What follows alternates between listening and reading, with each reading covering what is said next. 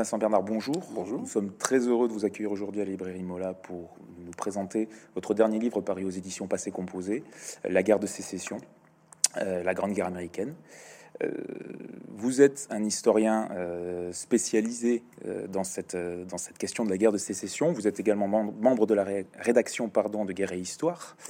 Vous avez déjà d'ailleurs consacré deux biographies à, la guerre, au des grands personnages de la guerre de sécession, à savoir le général sudiste Robert Lee et le général nordiste Ulysse Grant. Et vous revenez donc aujourd'hui avec une synthèse euh, globale de cette guerre de sécession euh, que vous avez donc publiée chez Passé Composé. Rapidement, pour introduire un peu le sujet, euh, à, à la lecture de votre livre, l'American Civil War ou guerre de sécession en français, ce sont 3 millions de combattants mobilisés, euh, entre 750 000 et 850 000 morts. Euh, C'est la guerre la plus meurtrière de l'histoire des Mhm. États-Unis sur le sol américain. de très loin. Et également 160 ans de débats historiographiques, comme vous le précisez, avec une publication quand même d'ouvrages en général qui s'élèverait à 60 000 livres. Je suis pas allé vérifier, mais effectivement, ça se, ça se dit et ça se répète assez, assez fréquemment qu'il y aurait euh, plus d'ouvrages publiés que de jours passés depuis la guerre de sécession. Parce que ça relève du mythe, je ne sais pas, mais en tout cas, il y a une- effectivement une profusion euh, absolument euh, extraordinaire euh, qui, qui s'est peu tarie depuis, euh, depuis la guerre elle-même. Oui, donc c'est une guerre vraiment qui, est- euh, qui, a, qui, qui suscite des passions, Ah oui. euh, et, euh, aux États-Unis encore plus qu'ici, mais c'est vrai qu'elle passionne énormément aussi le lectorat français. Vous dites que c'est une guerre qui a divisé les, États-Unis en deux camps inégaux, euh, invoquant, je vous cite, invoquant chacun leur propre définition de la liberté. Alors, votre ouvrage, ce n'est pas, euh, vous le dites, vous le précisez, hein, ce n'est pas une synthèse d'histoire globale, euh, ni une compilation historiographique euh, sur la question. On est plutôt sur un récit chronologique. Voilà. Euh, sur quelle source déjà vous êtes-vous basé? Quelle, est- quelle a été votre approche de ce conflit? Quels éléments avez-vous cherché à mettre en exergue? Alors, je- j'ai voulu, euh, j'ai pensé d'abord euh, au fait d'écrire un, un ouvrage en français. Il y a assez peu de choses euh, là-dessus, sur, enfin sur ce conflit. Il y a quand même un certain nombre d'ouvrages et même d'ouvrages majeurs. Par exemple, la, grande synthèse de James Macpherson qui fait autorité aux États-Unis, qui a été publiée en français et qui est donc assez connu. Donc, il s'agissait absolument pas de refaire la même chose. En matière d'histoire militaire, il y a un ouvrage euh, euh, qui est moins important, mais qui compte quand même, qui est celui de John Keegan, qui essaie d'analyser le conflit. Donc voilà, je me suis retrouvé entre ces deux, ouvrages qui ont chacun leurs propres caractéristiques. Et le Macpherson, en particulier, est très difficile d'accès pour un public français, ce qui nécessite beaucoup de prérequis en histoire américaine. Il est, il est touffu, il est complexe. Il revient très en arrière euh, pour analyser les racines de la guerre.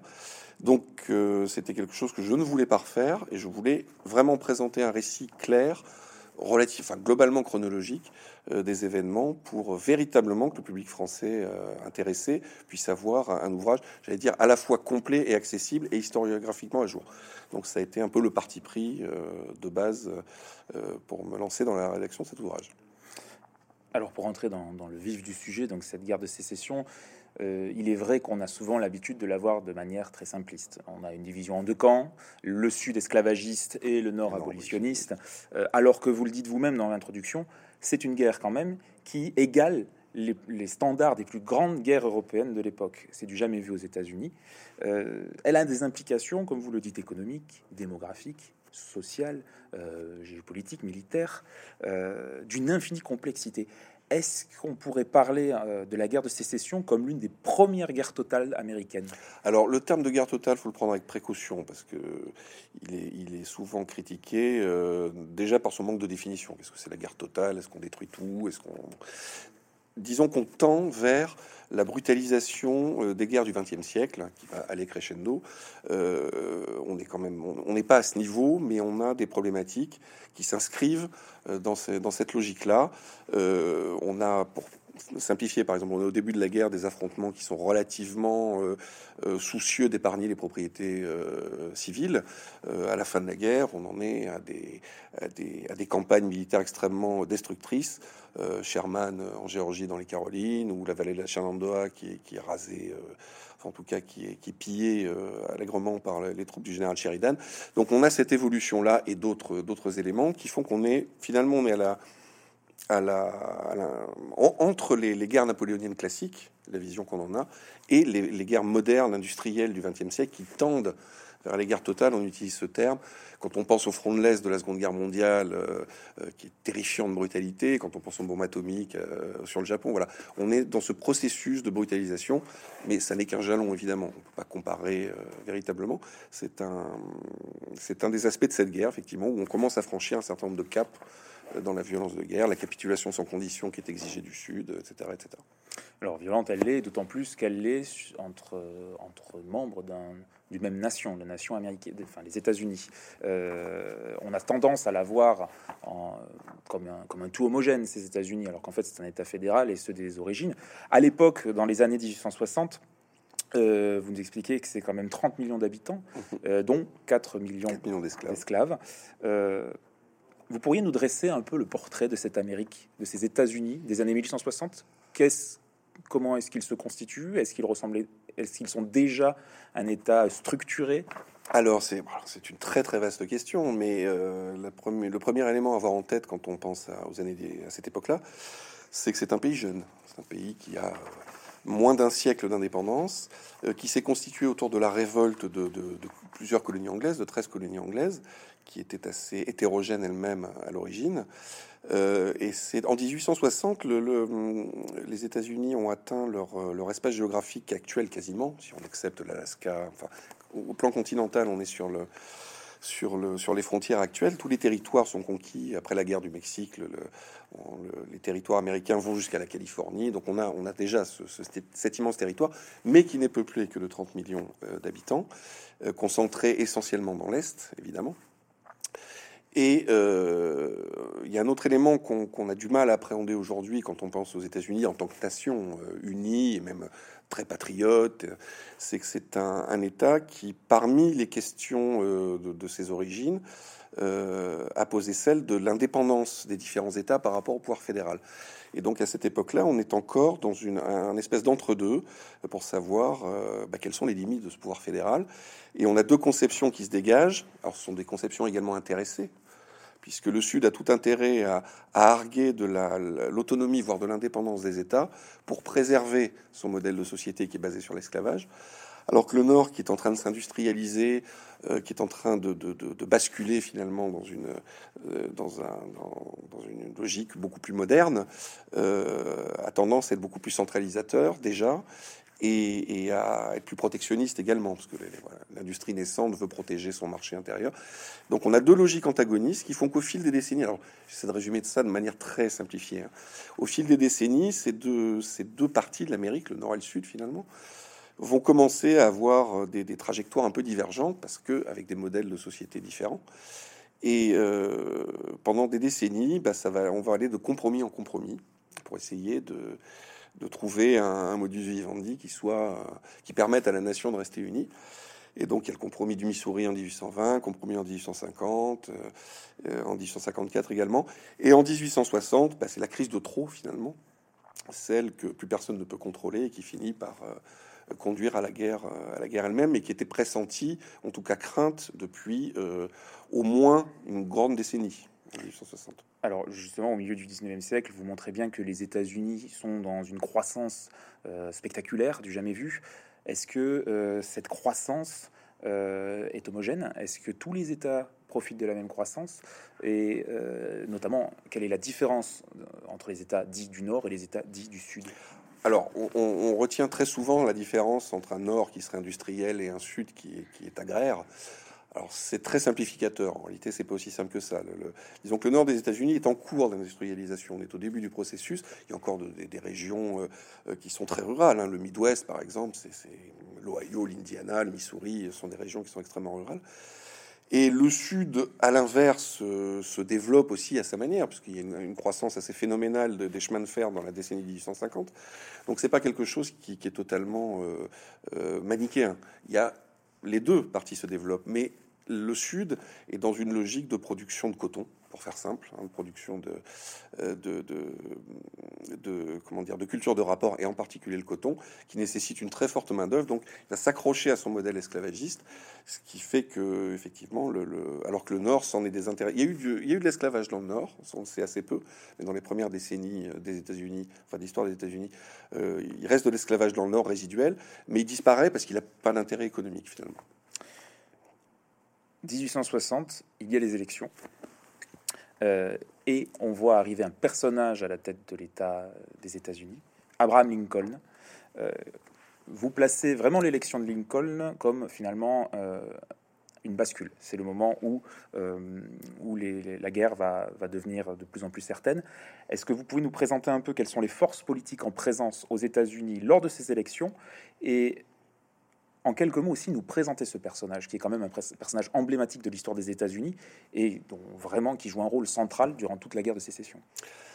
Alors, dans la décennie du 150, il y a de, profonds bouleversements politiques et l'apparition d'un nouveau parti qui s'appelle le Parti républicain, qui prend finalement la place de l'ancien Parti conservateur, le, Parti Whig. Et ce Parti républicain, euh, pour la première fois, pose clairement la question de l'esclavage et de son abolition. C'est-à-dire que ça fait partie de sa plateforme programmatique. Euh, la première tentative d'un républicain pour être élu, c'est en 1856, c'est un échec. Le candidat est un radical qui veut dont le programme ne peut, enfin, est incapable de séduire la majorité des Américains. Donc on évite à la limite, euh, euh, lors de ces élections-là, une, première, une première césure nette dans le paysage politique. Et ce n'est que partir mise qu'en 1860, donc un nouveau candidat républicain est désigné, c'est Abraham Lincoln, qui passe pour un modéré, hein, même si aujourd'hui ça peut paraître étonnant, mais c'est pas, c'est quelqu'un qui sait très bien qu'il ne peut pas abolir l'esclavage de manière, euh, euh, j'allais dire arbitraire et en tout cas euh, d'autorité, qui va devoir jouer avec des forces politiques très complexes, mais qui appartient à un parti dont la plateforme programmatique appelle au moins la restriction de l'esclavage au, maximum dans les États où il existe déjà. Et donc ce parti républicain a une particularité, c'est qu'il n'est représenté qu'au nord absolument pas représenté dans le sud esclavagiste, évidemment. Euh, et le sud esclavagiste compte, lui, sur le Parti démocrate, qui défend l'institution de l'esclavage en particulier, euh, en tout cas qui ne veut pas y toucher, et qui est jusqu'aux élections de 1860 euh, transfrontalier, j'allais dire. C'est-à-dire que le Parti démocrate est représenté au nord et au sud. Sauf que pour la campagne de 1860, il y a une rupture entre les démocrates du nord et les démocrates du Sud qui sont totalement intransigeants sur cette question, et les démocrates du Nord qui, euh, pour faire simple, en ont un peu assez de se faire dicter euh, leur, euh, leur, leur, programme électoral par les sudistes et finissent par rompre. Donc il y a deux fractions du Parti démocrate qui se présentent, plus les républicains au Nord, plus un candidat d'union constitutionnelle qui s'accroche à la Constitution. Voilà. On, est, on a donc une élection à quatre qui est un schéma inédit dans l'histoire des États-Unis. Et euh, cette élection à quatre bah, donne lieu à, en fait, à l'élection d'Abraham Lincoln uniquement par l'électorat du Nord, mais bénéficiant de la forte démographie des États du Nord. Donc ça lui suffit finalement pour être élu, alors qu'il n'a même pas été représenté dans les États du Sud. Et ce, cette élection-là passe et est présentée par les sudistes radicaux, ce qu'on appelle les cracheurs de feu ou les mangeurs de feu, euh, comme une déclaration de guerre. Voilà, c'est on pense à l'élection de Trump en 2016 où, des gens ont, hurlé dans la rue Not my president. Ben, on est un peu dans ce schéma-là. C'est-à-dire pour le Sud, il n'est pas question d'accepter Abraham Lincoln comme président des, États-Unis. Et donc la Caroline du Sud, euh, en fin décembre 1860, annonce euh, proclame par un vote dans son assemblée qu'elle rompt avec l'Union et qu'elle devient indépendante.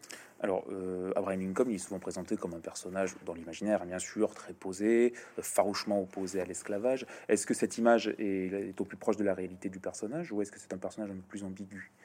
Alors, il est ambigu parce que c'est un fin politique. Il sait pertinemment quels sont les, Il faut toujours se remettre dans le contexte de l'époque et qu'un programme abolitionniste intransigeant amènerait à la guerre directement, et non seulement à la guerre, mais à la rupture avec les deux tiers du pays.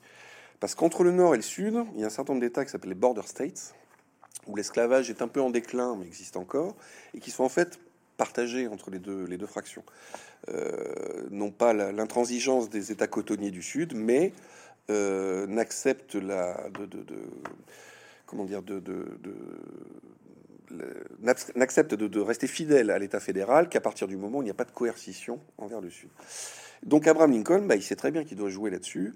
Euh, donc il se présente comme un modéré qui effectivement ne se cache pas de son abolitionnisme, euh, considérant qu'il n'y a aucune raison au monde pour que les, les Noirs des États-Unis ne puissent pas gagner leur pain à la sueur de leur front de manière totalement libre. Et pour lui, c'est une évidence, comme pour beaucoup de gens. Mais sachant euh, qu'il ne pourra pas abolir l'esclavage, il se contente de d'expliquer qu'il voudra simplement le cantonner dans les États où il existe déjà. Et, et c'est également un personnage qu'il faut remettre dans son contexte, parce que c'est quelqu'un qui c'est pas un égalitariste forcené. Euh, dans un certain nombre de discours politiques, il explique clairement qu'il pense que euh, les Noirs ne sont pas encore mûrs pour faire partie du corps politique à égalité avec les Blancs. Donc on a toute une rhétorique, mais qui est très 19e siècle, j'allais dire, très, très générale euh, parmi, les, parmi les, hommes du 19e siècle, et donc un certain nombre de préjugés qui sont aussi partagés par cet homme-là. La Caroline du Sud fait sécession, c'est le premier État à le faire, vous, venez nous le dire.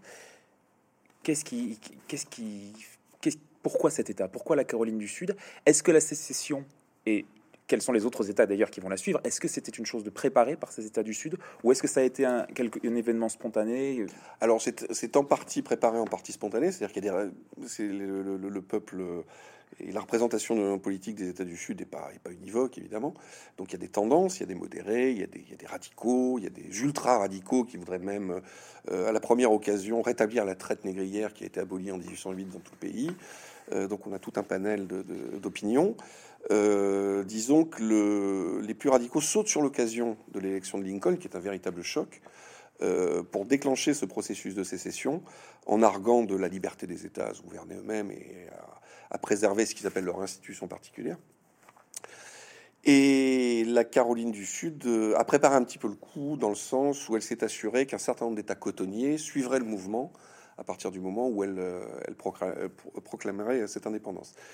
Euh, donc vont suivre très très rapidement le Mississippi, la Géorgie, la Floride, la Caroline, non la Caroline du Nord plus tard, la Louisiane, euh, je crois que je n'en ai pas oublié, l'Alabama également, sept États au départ, un bloc de sept États qui seront rejoints ensuite par quelques autres, euh, fait sécession euh, dès le, les premières semaines de 1861.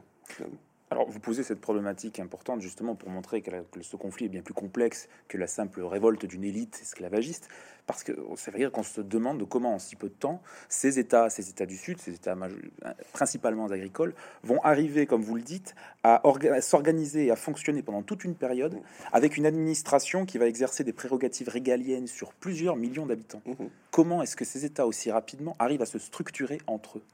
Alors, pour plusieurs raisons. D'une part, les, principaux leaders euh, euh, confédérés sont des hommes d'État américains. Euh, Jefferson Davis, qui préside la Confédération, a été sénateur, il a été ministre de la guerre. donc, ce sont des, des, hommes qui connaissent parfaitement les rouages de l'État. Chaque État américain a sa propre représentation législative, donc fonctionne, la démocratie fonctionne évidemment imparfaite à cette époque, mais elle y fonctionne. Il y a des institutions, il y a une administration, et ce sont des États assez décentralisés, donc qui ont l'habitude de fonctionner en, grande autonomie. Donc tout ça explique euh, le fait qu'effectivement la Confédération va réussir à mettre sur pied une, administration, une armée surtout, ce qui est assez impressionnant, une armée de plusieurs centaines de milliers d'hommes. Euh, de manière assez, j'allais dire, assez fluide, malgré, malgré beaucoup de difficultés. Le déclenchement officiel de la guerre 1861, c'est l'affaire de Fort Sumter. Mhm. Est-ce que vous pourriez nous détailler un peu cette affaire Et ensuite, nous parler un peu de la réaction de Lincoln au lendemain de cette affaire? Alors, Lincoln est très, très ennuyé parce que euh, un, montrer trop d'autorité de sa part, c'est renvoyer tous les border states dont je parlais tout à l'heure, commencer par la Virginie, le Kentucky, le Tennessee, la Caroline du Nord, c'est les envoyer dans les bras des Confédérés. Parce que ce que les border states refusent absolument, c'est une coercition armée contre ce qu'ils appellent leurs frères du Sud. Euh, d'un autre côté, il est obligé de faire preuve d'autorité euh, en maintenant euh, le drapeau fédéral levé, en particulier dans les forts militaires qui sont un certain nombre restent occupés. Et donc la problématique autour du Fort Sumter, c'est ça, c'est pour Lincoln comment faire pour ne pas passer pour l'agresseur? Et il joue sur du velours, mais il joue l'affaire assez, assez finement puisqu'il arrive en fait à, pourrir la situation suffisamment pour que le, les confédérés euh, décident euh, de tirer sur le Fort Sumter, qui est donc toujours occupé, c'est à Charleston, en baie de Charleston, en Caroline du Sud, qui est toujours occupé par une petite garnison fédérale. Et le 12 avril 1861, le gouvernement confédéré donne l'ordre de tirer sur le fort pour faire évacuer la garnison. Et c'est le déclencheur.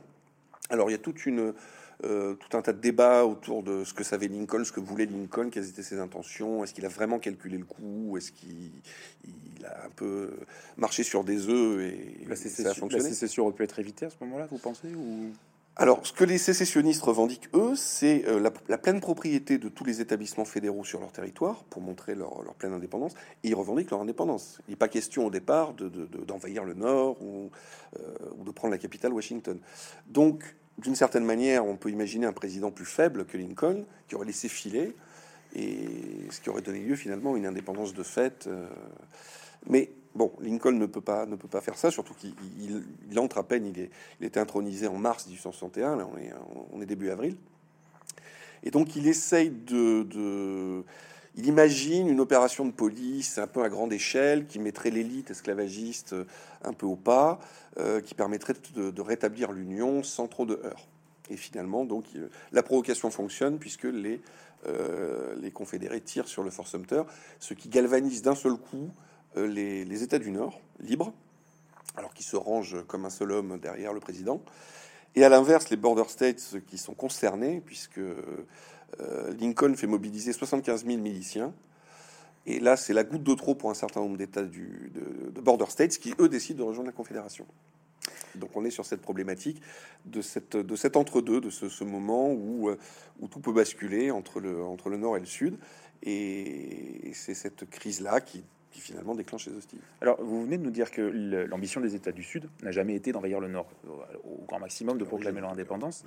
À l'inverse, quelle était l'ambition des États du Nord? Parce que pour déclencher une guerre de sécession et finalement euh, porter la guerre euh, au Sud, il fallait que ces États aient des intérêts. Est-ce qu'il y avait une cohésion déjà nationale qui, qui, faisait...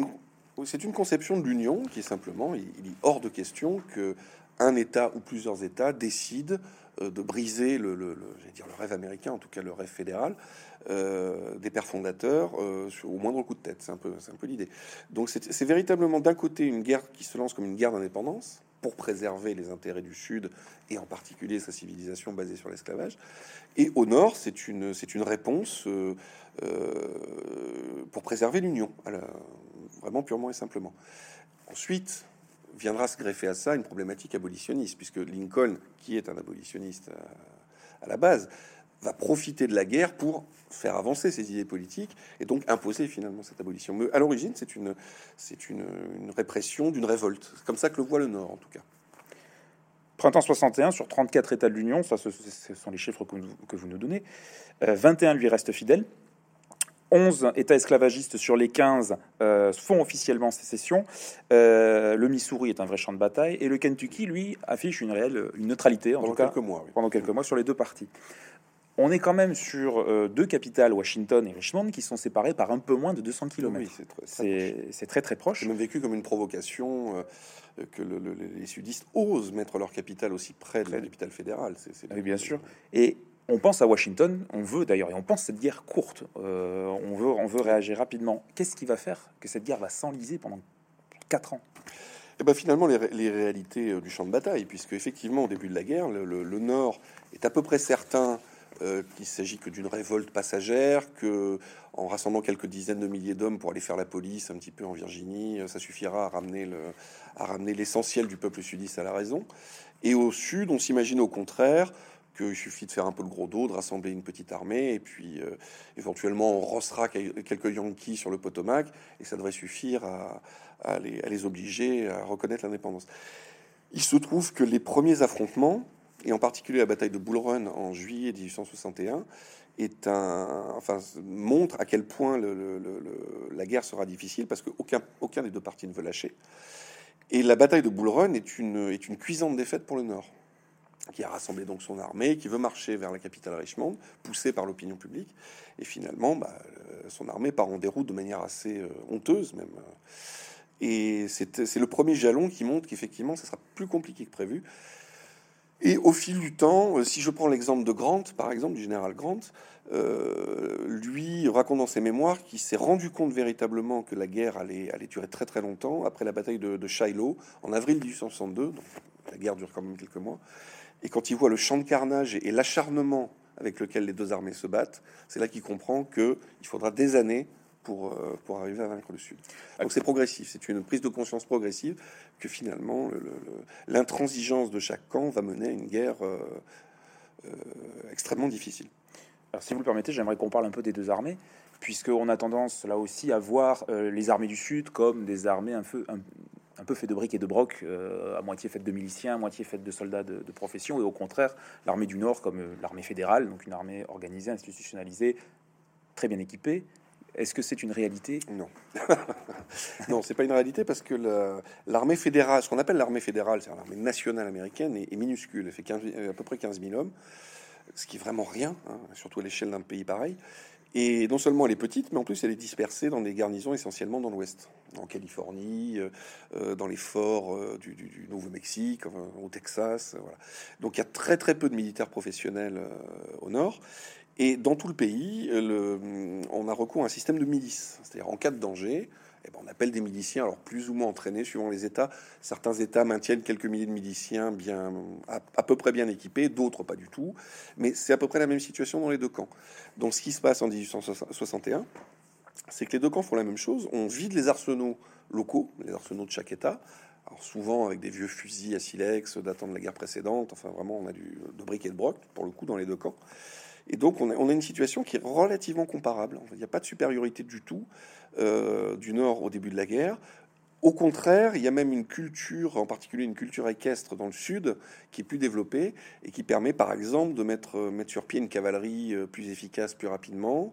Euh, donc, on est ce qui va faire la, différence euh, de manière très marquée, c'est la puissance industrielle du Nord qui va se déployer et qui va permettre de produire des armements modernes, des fusils, euh, ce qu'on appelle des fusils à canon rayé, euh, qui tirent beaucoup plus loin que les, fusils anciens, des canons extrêmement performants et en très grande quantité. C'est ça qui va faire la différence, mais au fil du temps seulement. 62, c'est une année assez terrible, euh, une année plusieurs batailles, d'une grande violence, où finalement aucun des deux camps, c'est ce que vous développez dans deux chapitres, euh, le moment du Nord et le moment du Sud, aucun des deux camps finalement n'arrive à prendre le dessus sur l'autre. Euh, c'est à la fin, c'est au cours de cette année qu'émerge réellement, il est là, il est là depuis un moment, mais qu'émerge réellement une figure emblématique de cette guerre de sécession, qui est le général Lee, le mhm. général Robert Lee. Est-ce que vous pouvez nous parler de cet homme qui est à la fois un général admiré et craint, tant par ses ennemis que par ses hommes. Où a-t-il fait ses armes et qui est-il exactement? Alors, Lee, c'est le prototype de l'officier professionnel formé à l'école militaire nationale de West Point, qui à l'époque est déjà très prestigieuse. A formé donc quelques centaines d'officiers professionnels, sont eux qui vont pour l'essentiel diriger les armées. Et, Lee est en plus une sorte de modèle parce que c'est il incarne un petit peu l'idéal de l'officier parfait. Il a, il a été, euh, il a eu plusieurs citations pendant la guerre du Mexique. Il passe vraiment pour un des meilleurs officiers de l'armée. Et c'est une figure euh, particulière. C'est un chrétien dévot. C'est un Virginien. Alors ça, c'est quelque chose aussi qu'on connaît peu, parce que quand on pense aux États-Unis aujourd'hui, on pense Californie, on pense New York, on pense. À l'époque, la Virginie, c'est véritablement le, cœur symbolique des États-Unis, c'est la patrie de George Washington, c'est un peu l'incarnation de, l'Amérique euh, dans ce qu'elle a de plus. Euh, admirable pour les, gens de l'époque. Et donc Lee est le prototype du Virginien. Donc c'est quelqu'un qui, euh, qui a une aura particulière et qui a un rôle essentiel, puisque quand il est mis au pied du mur, savoir s'il doit rester fidèle à son drapeau et à l'armée qu'il a servi pendant 30 ans ou basculer au sud, euh, bah, finalement, il finit par prendre sa décision et à rejoindre la Confédération. Il sera imité en cela par beaucoup d'autres officiers. Et, donc il devient alors courant 62, parce qu'au début il, est plutôt, il reste plutôt euh, en, second plan, mais il reprend finalement les rênes de la principale armée sudiste euh, un peu au pied levé. Je passe les circonstances en 1862. Et il va opérer un redressement spectaculaire, puisque au printemps 62, le Richmond est quasiment assiégé par les armées du Nord. C'est pour ça que une, la guerre est, une sorte de va-et-vient permanent. Il n'y a pas une phase de victoire sudiste, une phase de victoire nordiste. Il y a vraiment un va-et-vient euh, permanent euh, pendant quatre ans. Et donc à cette époque-là, Richmond est au, est bord de, de, de euh, est prêt à tomber finalement. Lee reprend les rênes de l'armée sudiste, lance une contre-attaque risquée mais qui est victorieuse, et finit par redresser la situation. Et donc là, il gagne une aura de sauveur du Sud finalement. Et c'est sa légende démarre véritablement à ce moment-là. Alors, en fin 62, vous écrivez que les armées sudistes dégagent justement un aura d'invincibilité, euh, notamment après les événements de Chancellorsville et la défaite de l'armée du Nord du Potomac. L'année à venir donc s'annonce particulièrement difficile pour le Nord, pour l'Union et pour Lincoln.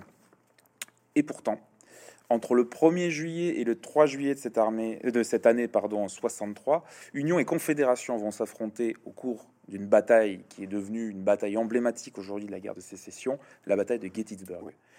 Euh, pouvez-vous nous parler en quelques mots de cette bataille? Est-elle réellement un tournant, comme on le dit dans la guerre de sécession, et quelles vont être ses conséquences sur la suite du conflit? Alors en elle-même, non, c'est pas une bataille décisive dans le sens où elle ne change pas euh, fondamentalement les données euh, militaires préexistantes. C'est une défaite cinglante de l'armée, de la principale armée du Sud, à son apogée. Et c'est la seule grande bataille qui se déroule sur un territoire libre, en Pennsylvanie. Donc c'est véritablement la seule fois où les armées du Sud envahissent le territoire du Nord pour essayer de, frapper un coup suffisamment fort pour que le, Nord finalement euh, jette l'éponge. Et donc c'est une bataille extrêmement emblématique parce qu'elle elle est d'une part extrêmement meurtrière.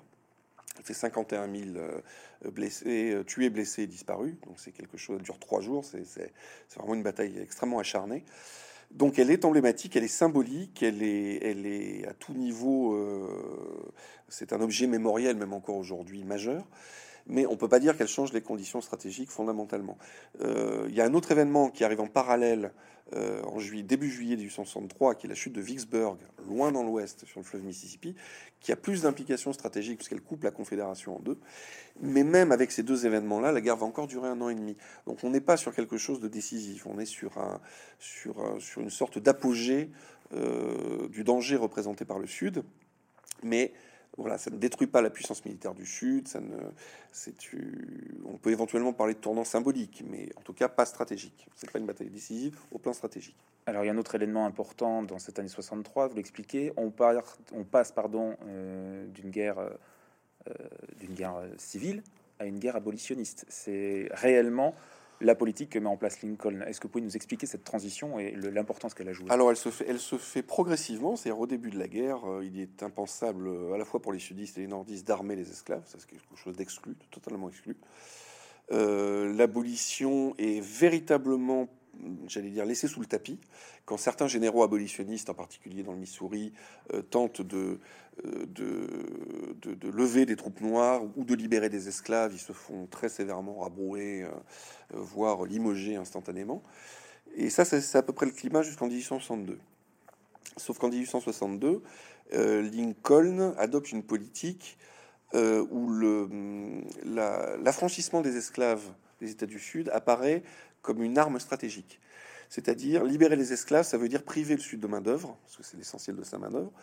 Euh, ça veut dire euh, euh, inciter les esclaves à, se rebeller, inciter, les inciter à quitter les plantations, à, s'enfuir. Donc c'est présenté par Lincoln comme une arme stratégique. Et donc petit à petit, cette idée va faire son chemin et va conduire dans le courant de l'année 63 un véritable basculement où l'abolition de l'esclavage devient un, sujet fédérateur pour le Nord en plus du maintien de l'Union. Donc les deux, éléments coexistent. Et à partir de 1863, on enrôle là massivement les, volontaires noirs euh, qui vont finir par, euh, par faire à peu près 10% de l'armée de l'Union à la fin de la guerre, ce qui est quand même loin d'être négligeable. Et on bascule donc dans cette, logique abolitionniste jusqu'à la fin. Et c'est, un, oui, c'est un phénomène qui, se fait progressivement. Encore une fois, je reviens à ce que je disais précédemment. Une fois que les border, les border states pardon, sont sécurisés, une fois qu'on ne risque plus de perdre le Kentucky, de perdre le Tennessee. À partir de ce moment-là, Lincoln est assuré de son assise politique, il est assuré que le Sud est plutôt sur la défensive, et là, il peut se lancer dans une politique euh, d'abolition euh, sans en avoir de, de retour de flamme, finalement. 63, toujours après Gettysburg, c'est une remontée fulgurante pour le Nord, et c'est le grand moment euh, de l'autre grand général de cette guerre de sécession, qui est le général Ulysse Grant, grand adversaire du général Lee. Euh, quelques mots sur ce général-là, euh, sur, justement lui aussi sa formation, sa personnalité, et sa stratégie militaire. Alors Grant, c'est aussi, c'est comme Lee, un West Pointer, même s'il n'est pas de la même génération, il est plus jeune. Était plutôt en milieu de classement, alors que Lee était plutôt dans les têtes de classe. Mais enfin, c'est quand même un officier professionnel euh, accompli. C'est un, sublime cavalier en particulier. Euh, mais qui a fait une carrière assez terne. Il a combattu aussi au Mexique, il y a été distingué, mais ensuite il est, il est tellement malheureux d'être loin de sa famille qu'il finit par euh, sombrer plus ou moins dans l'alcool et il finit par quitter l'armée quelques années avant la guerre de sécession. Et en fait, au début de la guerre, bah, il rempile euh, un peu modestement, en disant bah voilà, j'ai proposé mes services, j'ai été capitaine dans l'armée, peut-être que je peux être utile à quelque chose. Et donc, il va combattre dans l'Ouest et il va gravir les échelons euh, assez rapidement parce qu'il se montre remarquablement efficace. Il remporte un certain nombre de batailles. Euh, alors là, on a, beaucoup parlé jusqu'ici des, des, batailles dans l'Est, mais il y a aussi beaucoup de choses qui se passent dans l'Ouest, un petit peu moins médiatisées, j'allais dire, même à cette époque. Mais il n'empêche que Ulysse Grant bah, remporte ses victoires les unes après les autres. Le fort de Nelson, euh, il remporte le siège de Vicksburg donc en juillet 1863.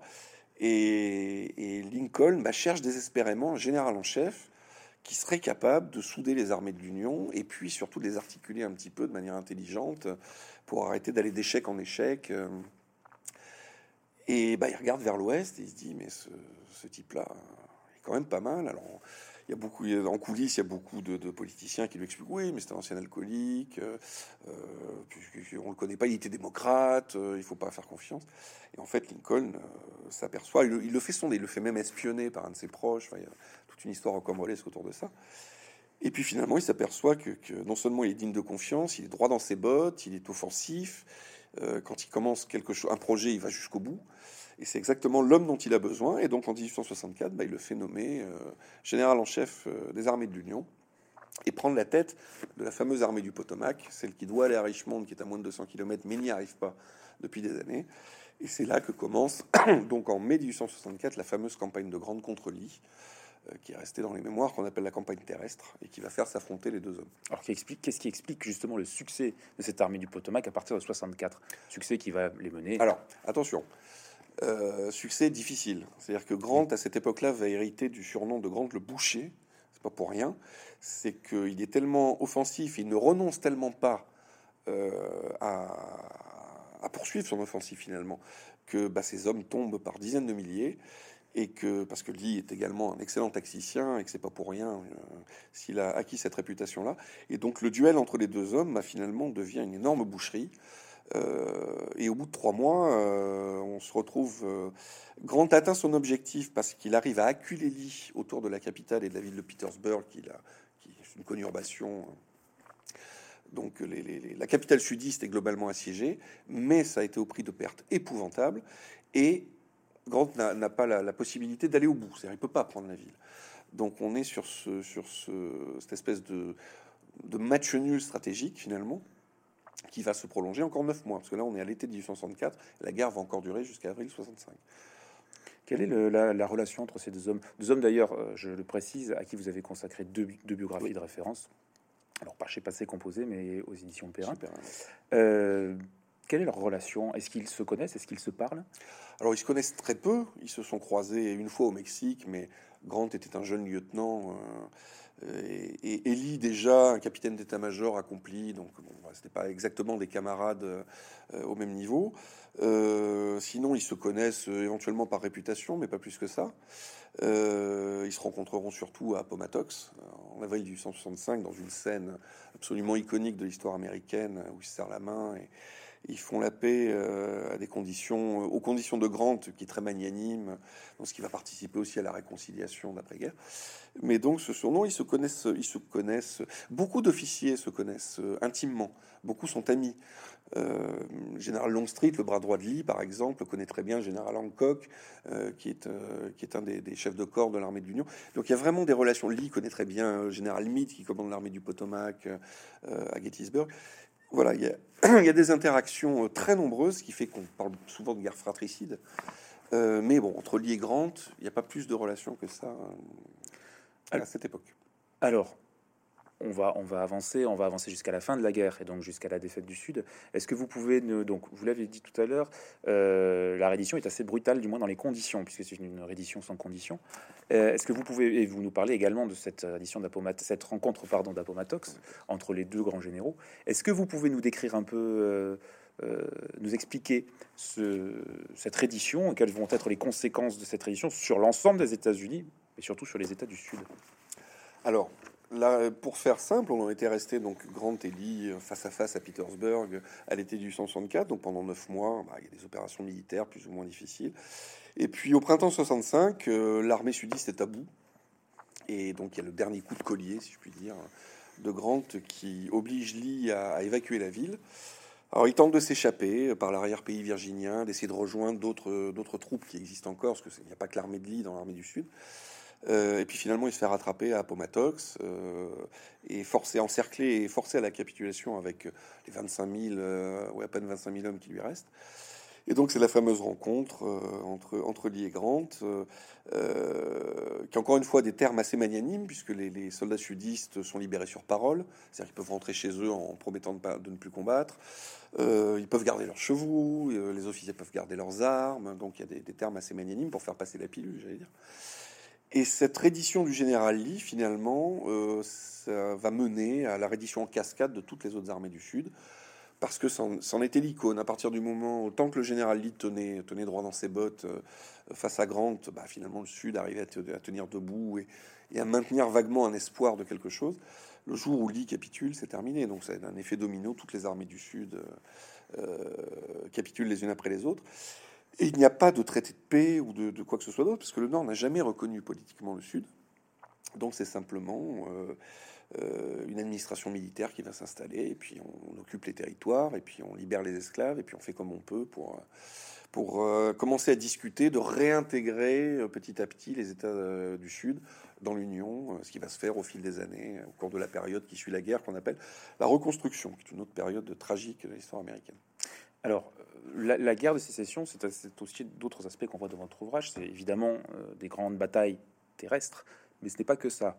Puisque vous abordez aussi d'autres questions, vous abordez aussi la guerre des renseignements, notamment. Et encore, euh, c'est une guerre navale aussi. Est-ce que vous pouvez nous, nous, nous, dire quelques mots sur ces deux aspects-là, la guerre des renseignements et la guerre navale, qui sont vraiment deux aspects très peu connus de cette guerre de sécession? Alors, guerre du renseignement, euh, on, est, on est sur les prémices du renseignement militaire moderne, vraiment les prémices. Hein.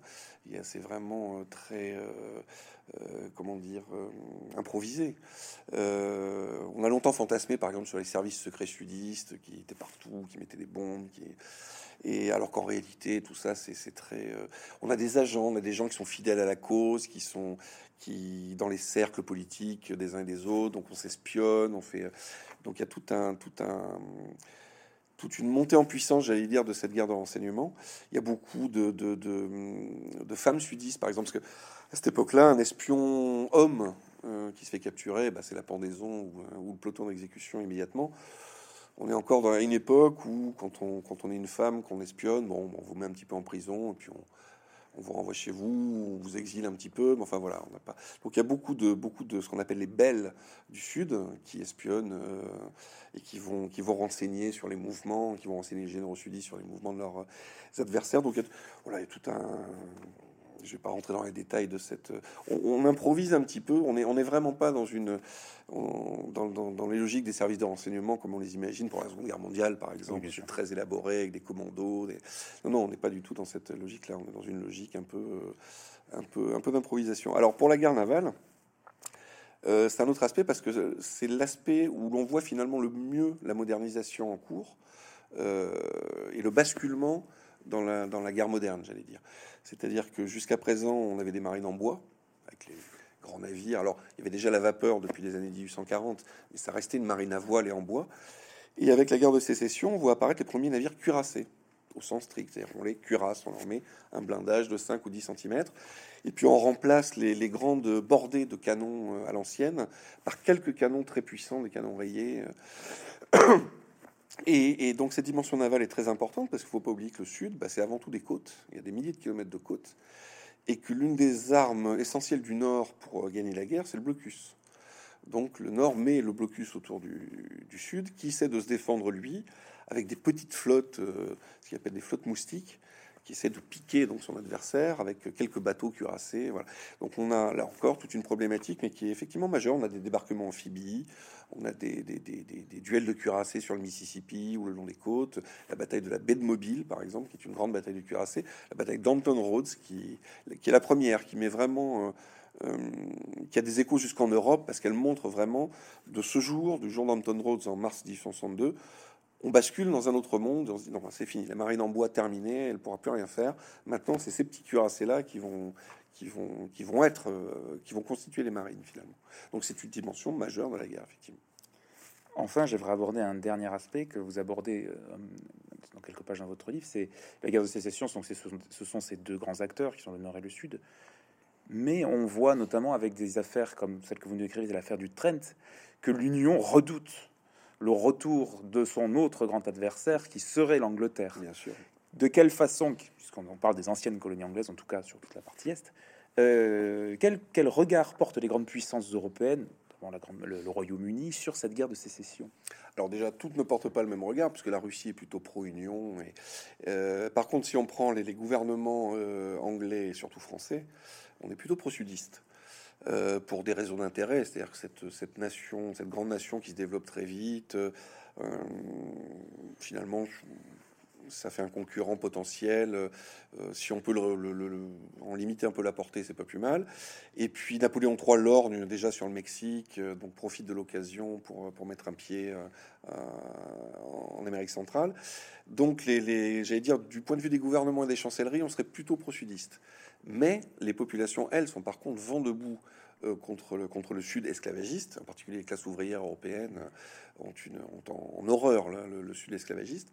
Donc, ce qui fait qu'il est impossible pour les, nations européennes de s'impliquer comme ça. il y a d'autres, éléments qui font qu'on ne s'implique pas dans une guerre euh, de manière légère, j'allais dire. Mais le Sud va espérer très très longtemps obtenir la reconnaissance de, de, la France et de l'Angleterre, enfin d'abord de l'Angleterre et de la France, parce qu'on considère à l'époque que la France suivra de toute façon. Et l'affaire du Trent, c'est en, donc en fin, fin 1861, c'est la crise la plus aiguë qui entre l'Angleterre et, la, et les États-Unis. Euh, alors pour une histoire d'honneur euh, naval, c'est-à-dire la marine du Nord arraisonne un navire anglais où des envoyés sudistes ont, pris, enfin ont embarqué et donc euh, la couronne anglaise exige qu'on libère les deux hommes. je passe les détails. Et donc la crise diplomatique va très loin puisque Londres mobilise sa marine, envoie des troupes au Canada et très habilement le gouvernement Lincoln fait un pas en arrière, recule, libère les deux envoyés confédérés, présente plus ou moins des excuses sans trop le dire, mais enfin arrive à apaiser la situation. Donc finalement, ça n'ira pas plus loin. Et ça, donc il y a un certain nombre d'épisodes diplomatiques comme ça qui émaillent la guerre et qui font que le Sud bah, espère, espère, espère, mais aucune puissance européenne ne le reconnaîtra. Ça n'arrivera jamais. La guerre, pour conclure encore quelques minutes, comme on le disait en début de, rencontre, la guerre de sécession est historiographiquement débattue toujours depuis 160 ans. Euh, et vous abordez dans votre introduction, dès le début, euh, de nouvelles approches, on va dire, de ce conflit. Euh, puisque vous dites que on privilégie aujourd'hui une guerre vue par le bas, une approche d'une guerre vue par le bas. On privilégie, on privilégie aussi le prisme sociologique, genre, culture, race, euh, au détriment, bien sûr, d'une dimension politico, diplomatico, militaire euh, classique. Vous dites également que ces, approches ne sont pas euh, à rejeter, qu'elles apportent de, un nouveau regard sur, sur cette guerre. Est-ce que vous avez des exemples? Est-ce que vous pouvez nous dire un peu ce que vous entendez par là Rien de très précis. C'est le, quand j'ai commencé à rédiger cet ouvrage, c'est avec l'idée qu'effectivement le public français, euh, même intéressé, je veux dire, les amateurs d'histoire, connaissent très peu sur cette guerre. Et si on prend ce qui se produit aux États-Unis euh, ces dernières années, on est plutôt sur des études extrêmement pointues, extrêmement précises, très axées sur l'esclavage et sur le et sur la libération, enfin l'affranchissement des esclaves, très tournées aussi sur la période de la reconstruction qui suit, qui est encore moins connue que la guerre de sécession. Mais finalement, est-ce que les, fondamentaux, euh, euh, encore une fois, politico-diplomatico-militaires, euh, sont, sont vraiment maîtrisés? Pas nécessairement. Et même aux États-Unis, pas nécessairement. Il y a une, une, inculture. Donc c'est tout simplement l'idée de dire que les nouveaux champs historiographiques ont, lieu d'être en tant que tels, mais pas nécessairement pour chasser les anciens. Et qu'il y a encore de la place pour simplement raconter les événements dans toute leur complexité, dans toutes leurs nuances à côté de ces nouvelles approches, effectivement, qui s'intéressent beaucoup. On s'intéresse, euh, je sais pas, un exemple sur le rôle des femmes dans la guerre de sécession, avec les, le rôle très important qu'elles jouent, euh, euh, non seulement dans les services sanitaires, c'est assez classique, mais enfin, encore faut-il le, redécouvrir, mais également dans le, réseau de, ce qu'on appelle le chemin de fer clandestin, de fuite des esclaves, des, personnalités comme Harriet Tubman, et les, les, grands leaders noirs de cette époque. On a, on a longtemps vu, par exemple, les les, les Noirs comme des sujets, c'est-à-dire on les garde dans l'esclavage ou on les libère, mais c'est toujours une affaire de blanc. Il y a une historiographie assez forte aux États-Unis en ce moment pour, euh, pour montrer le rôle actif des Noirs dans leur propre émancipation. par les armes, c'est-à-dire au travers du rôle qu'il joue dans les armes à la main, mais aussi au travers de Frédéric Douglas. De, voilà, donc il y a, un renouveau de, cette histoire-là. Mais encore une fois, il est difficile d'entrer dans la guerre de sécession par ces biais-là si on n'a pas un certain nombre de, prérequis, et en particulier de comprendre le conflit dans, ses, dans sa complexité, ses nuances. Ce que vous disiez au tout début, on a une idée assez simple et assez binaire. Euh, voilà, non. Si les choses étaient si simples, ça serait pas autrement. Le, la guerre de sécession, c'est un. Est-ce qu'on c'est un traumatisme américain, euh, puisqu'on en parle toujours, on en parle encore. Euh, la mémoire de cette guerre est-elle la même aujourd'hui sur l'ensemble du sol américain ou est-elle vécue différemment?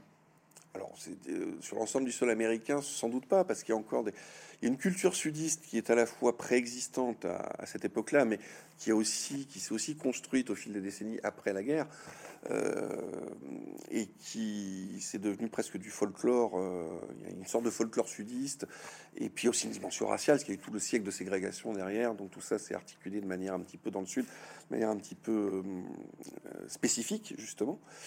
Et euh, cette mémoire, par exemple, le, nom de Sherman est encore exécré dans, beaucoup de, régions du Sud, euh, encore aujourd'hui, parce que c'est le général Sherman qui est un héros national euh, du point de vue du Nord et qui est une brute épaisse qui a ravagé plusieurs États du point de vue du Sud. Donc il y a encore cette mémoire-là qui perdure un petit peu. Et puis il y a toutes les, tous les questionnements autour, autour, encore une fois, de ce que je disais juste avant, de la place des Noirs. Quand on parle du Sud, on s'est aperçu qu'on parlait beaucoup du Sud blanc pendant très longtemps. Mais les, populations noires, les populations esclaves étaient aussi sudistes.